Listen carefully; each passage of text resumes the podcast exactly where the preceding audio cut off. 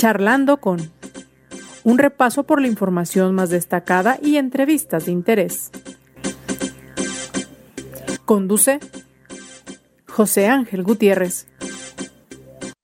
Estamos ya con usted charlando con, como siempre le saluda a su servidor José Ángel Gutiérrez y le invita a que nos acompañe. En estos minutos platicaremos acerca de algunos de los temas, los más relevantes, principalmente, por supuesto, siempre del estado de Jalisco, pero también de otros rubros que interesan, inclusive a nivel nacional. Así que le invito a que me acompañe. Por supuesto que los grandes temas del día de hoy, el semáforo rojo para siete estados del país, en naranja otros 15 estados, la determinación que ya habían hecho las autoridades federales de que llegara semáforo rojo bajo el nuevo esquema no implicaba el nuevo cierre de actividades, al menos no en su totalidad. Y bueno, algunas novedades de cómo lo están tropicalizando los gobiernos en los estados, que para el caso particular de Jalisco, y de esto le platico a detalle un poquito más adelante, pues no implicará ninguna restricción adicional, salvo sí algunas acciones de prevención. Ya estaremos comentando acerca de ello.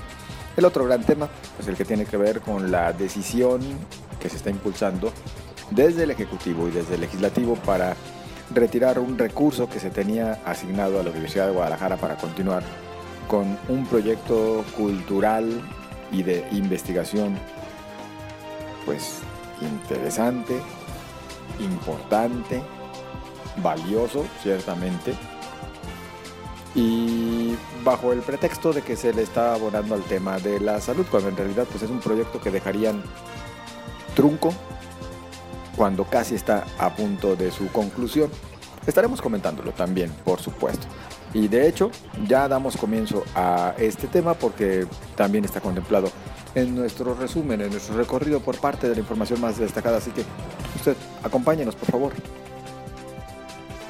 El presidente de la Comisión de Hacienda en el Congreso de Jalisco, Daniel Robles de León, y promotor de la iniciativa para quitarle 140 millones de pesos a la Universidad de Guadalajara para que sean utilizados en la construcción del Hospital Civil en Tonalá, afirmó que está seguro que los legisladores no firmaron que los legisladores que no firmaron lo harán, porque saben que la prioridad es la salud.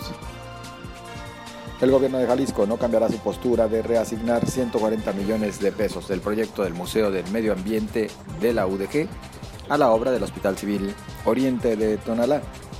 El mandatario Enrique Alfaro indicó que la prioridad es la salud y no atenderá intereses de una persona además de calificar de ilegal la forma como pretenden quitar 140 millones de pesos al Centro Cultural Universitario para destinarlo a la construcción del Hospital Civil de Oriente.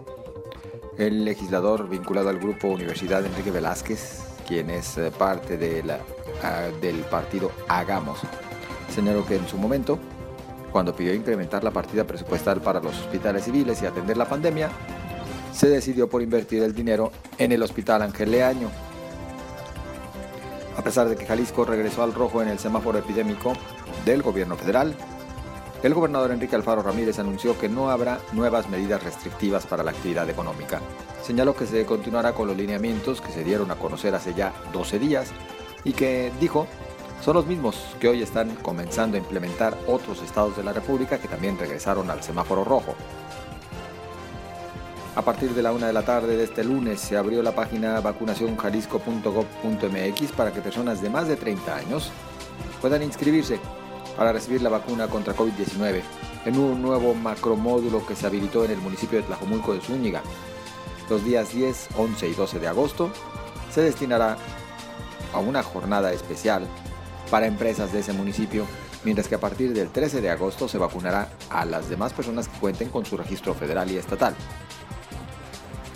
Vecinos de la colonia Colinas de la Primavera en Zapopan advierten con lonas a los ladrones que serán golpeados en caso de sorprenderlos cometiendo algún ilícito. Además, como en otras colonias que padecen la misma problemática, los vecinos han creado un grupo de WhatsApp para alertarse sobre la presencia de gente sospechosa y ajena a la misma. Elementos del ejército mexicano aseguraron que aseguraron en el municipio de Gilotlán de los Dolores un campo utilizado para el adiestramiento de grupos criminales. En total, se reporta el aseguramiento de 1.500 cartuchos de diferentes calibres, 160 cargadores para diversas armas, 26 chalecos tácticos, 14 cascos balísticos, botas tácticas y 144 siluetas para práctica de tiro. En la información nacional, Estados Unidos donará a México alrededor de 3.500.000 dosis de vacunas anti-COVID. Así lo informó el presidente Andrés Manuel López Obrador. Ahí tiene usted tan solo parte de la información más destacada. Espero sus comentarios, me interesa recibirlos, me interesa conocer su punto de vista respecto a los temas que se constituyen como noticia y aquellos que en este espacio abordamos. Así que participe con nosotros a sus órdenes en Facebook José Ángel Gutiérrez, en Twitter arroba José Ángel GTZ, arroba José Ángel GTZ. Mire, en torno a este tema del recorte de 140 millones de pesos al presupuesto universitario, aprobado para 2021, la Universidad de Guadalajara, a través de sus redes sociales, fue tajante al señalar que consideran esta como una represalia ante su decisión de posponer el regreso a clases presenciales. Y de hecho, en un desplegado, los integrantes del Consejo de Rectoras y Rectores de la Universidad de Guadalajara manifestaron su rotundo rechazo a esta intención gubernamental de, ante una supuesta petición de algunos diputados de cercenar, dicen textualmente, estoy leyendo el comunicado, el documento, cercenar 140 millones de pesos del presupuesto 2021 ya asignado a la Universidad de Guadalajara para destinarlo a la construcción del Hospital Civil de Oriente. Continúo leyendo de manera textual, vemos en ello una clara represalia del Ejecutivo ante la decisión responsable de nuestra Casa de Estudios de posponer el regreso a clases presenciales debido a la situación crítica del incremento de contagios, hospitalizaciones y fallecimientos por COVID-19 durante los últimos días en nuestro estado, incluso a niveles más preocupantes que en los momentos más críticos de enero pasado. No se pone en tela de juicio la necesidad de, y conveniencia de esta unidad hospitalaria del Hospital Civil de Guadalajara en Tonalá, por la relevancia social de atender a los sectores que más lo requieren. La Universidad de Guadalajara ha sido la principal impulsora de esta iniciativa, tomando en consideración que no debe ser en menoscabo del presupuesto universitario, ya que se encontraba asignado para la construcción del Museo de Ciencias Ambientales, proyecto de alta relevancia educativa. En todo caso, debería hacerse uso de la deuda de más de 6 mil millones de pesos contratada por el gobierno del Estado para atender problemas de salud derivados de la pandemia. Cercenar este recurso, continúa el documento, sería tanto como cancelar la obra del museo, la cual lleva 80% de avance.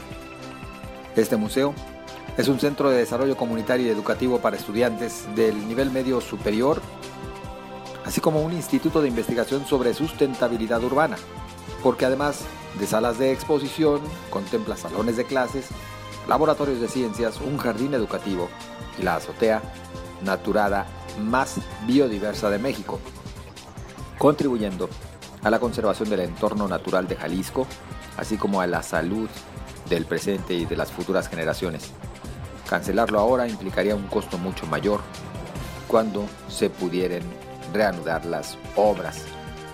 El propósito del gobierno del estado es claramente violatorio de la autonomía universitaria. Los 140 millones de pesos que pretende reasignar ya son parte del presupuesto universitario legalmente aprobado por el Congreso del Estado y por nuestro Consejo General Universitario.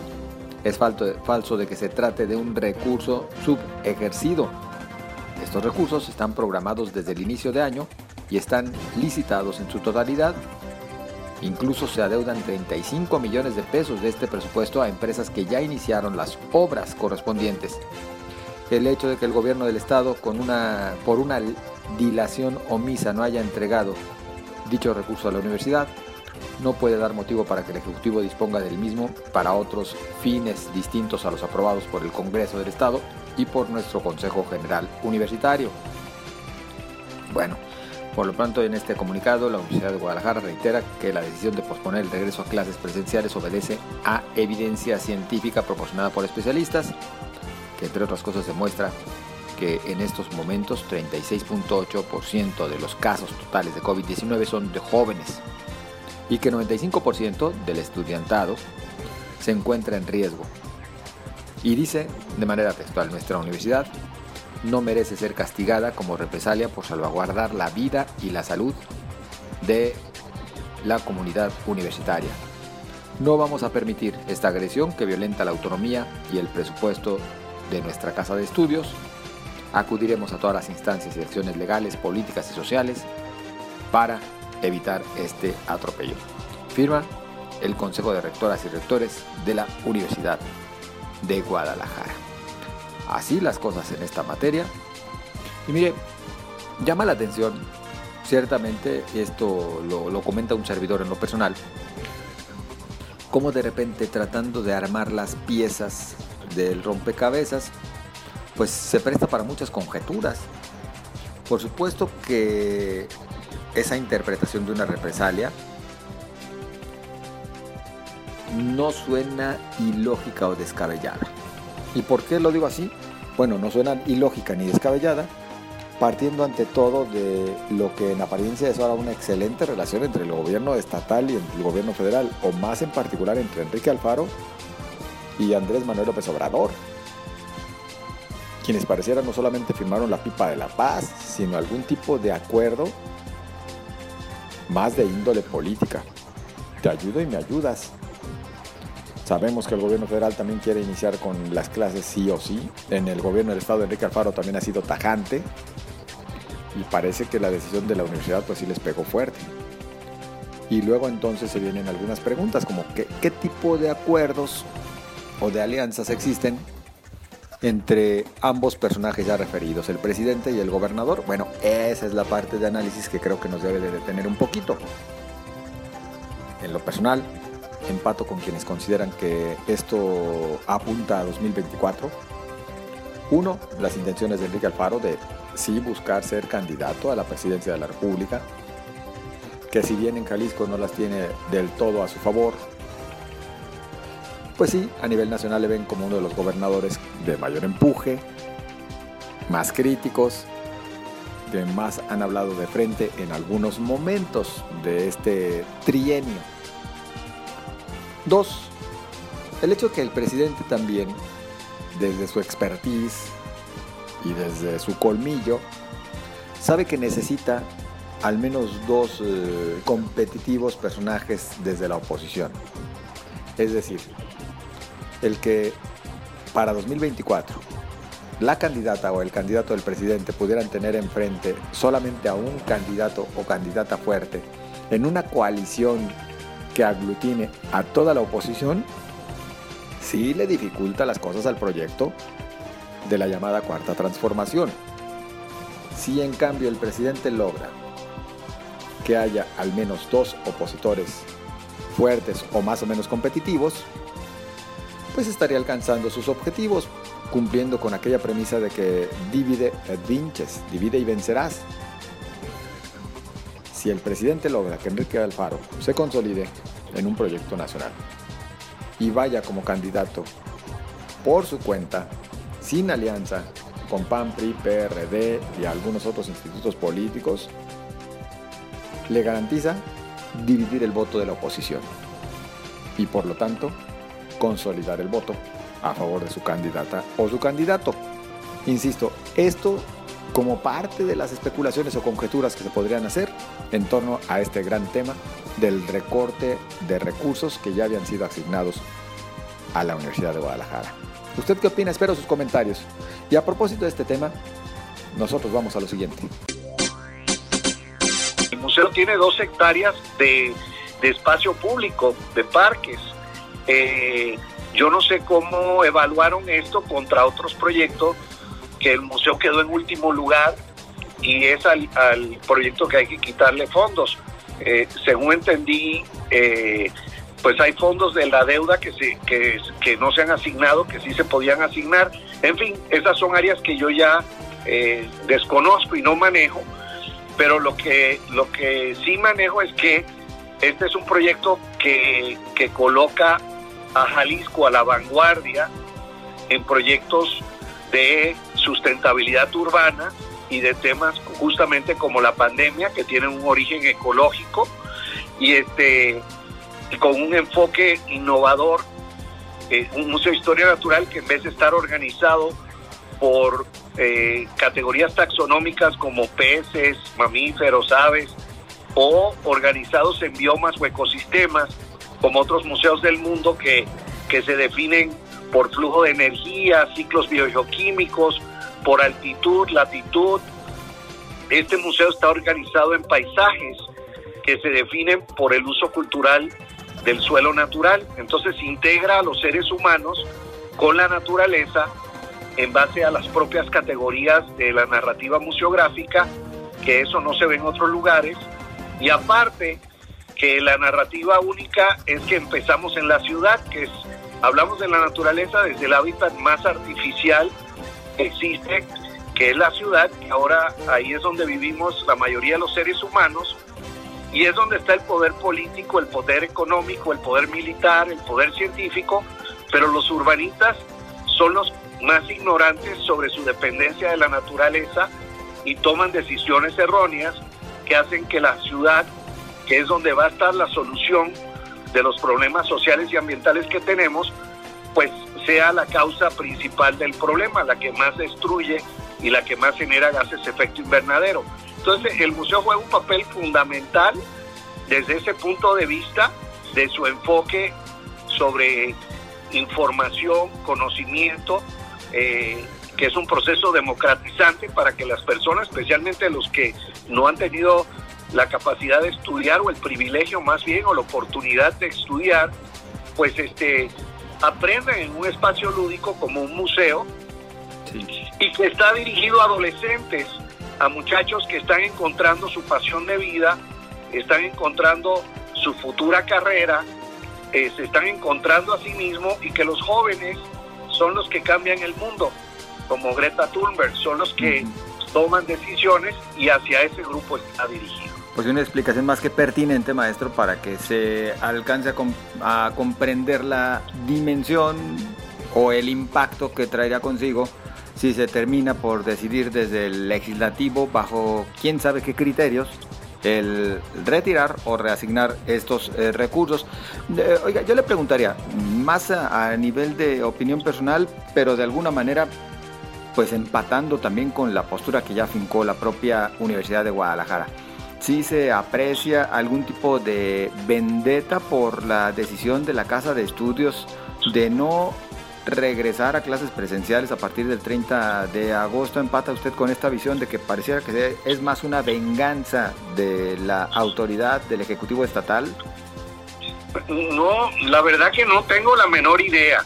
Eh, eh, y, le, soy sincero porque pues ya son cosas que están ocurriendo en un hábitat, en, el, en, un ambiente en el que yo no soy especialista, no, no me gusta hablar de cosas de las que no soy especialista, este, yo lo que veo es que por un lado hay, diferencias, pero por otro lado hay muchas coincidencias. Entonces, yo lo que esperaría es que, digo, los, los mayores, los, más grandes pensadores que han definido eh, la política ambiental de México, la política urbana de México, ya escribieron una carta que, se hizo pública eh, solicitando a las tres instancias al Ejecutivo, al Congreso, a la universidad, a que encuentren una forma de que este proyecto que ellos consideran importante y que se publicó en los medios hoy en la mañana, pues no se detenga. Entonces yo, yo apelo a, eso. Yo creo que eh, hay suficiente dinero y oportunidades, estoy seguro, más que no sabemos los criterios que se aplicaron, para hacer el hospital que tanto se, se requiere. De hecho, el propio museo ha analizado el problema de la pandemia y los espacios se han usado del centro cultural para, para vacunación y para hacer pruebas eh, del COVID. Entonces, pues la verdad, yo espero, yo no, no sé si es vendetta o no, pero yo sí sé que ha habido una colaboración excelente y, y creo que debe haber una manera que el proyecto del museo y su valor social no sufran por, por estas decisiones. Pues esperemos que se escuche el planteamiento, maestro, y habremos de mantenernos en contacto si nos lo permite. Por lo pronto yo le agradezco el habernos acompañado. No, pues más bien muchas gracias a ustedes por, por esta oportunidad. Es usted muy amable. Es el maestro Eduardo Santana, director de este Museo de Ciencias Ambientales que ya escuchó usted. Bueno, todo estaba listo para que de continuar con las obras empezara en funciones el próximo año en todo lo que refiere a su planta baja. Otro tema que le debíamos es el relacionado con las acciones a emprender a propósito de la llegada a Jalisco al semáforo rojo, el semáforo epidemiológico. Hoy se dio a conocer por parte de las autoridades estatales que aunque Jalisco registra en este momento un escenario similar al que vivió en enero de 2021, en cuanto al número de casos activos de coronavirus, la mortalidad, positividad de ocupación hospitalaria causadas por la enfermedad son menores por lo que la mesa de salud, en la que participan autoridades estatales, municipales, académicas, sectores productivos y especialistas del área médica y científica, aprobó este lunes que no habrá nuevas medidas restrictivas.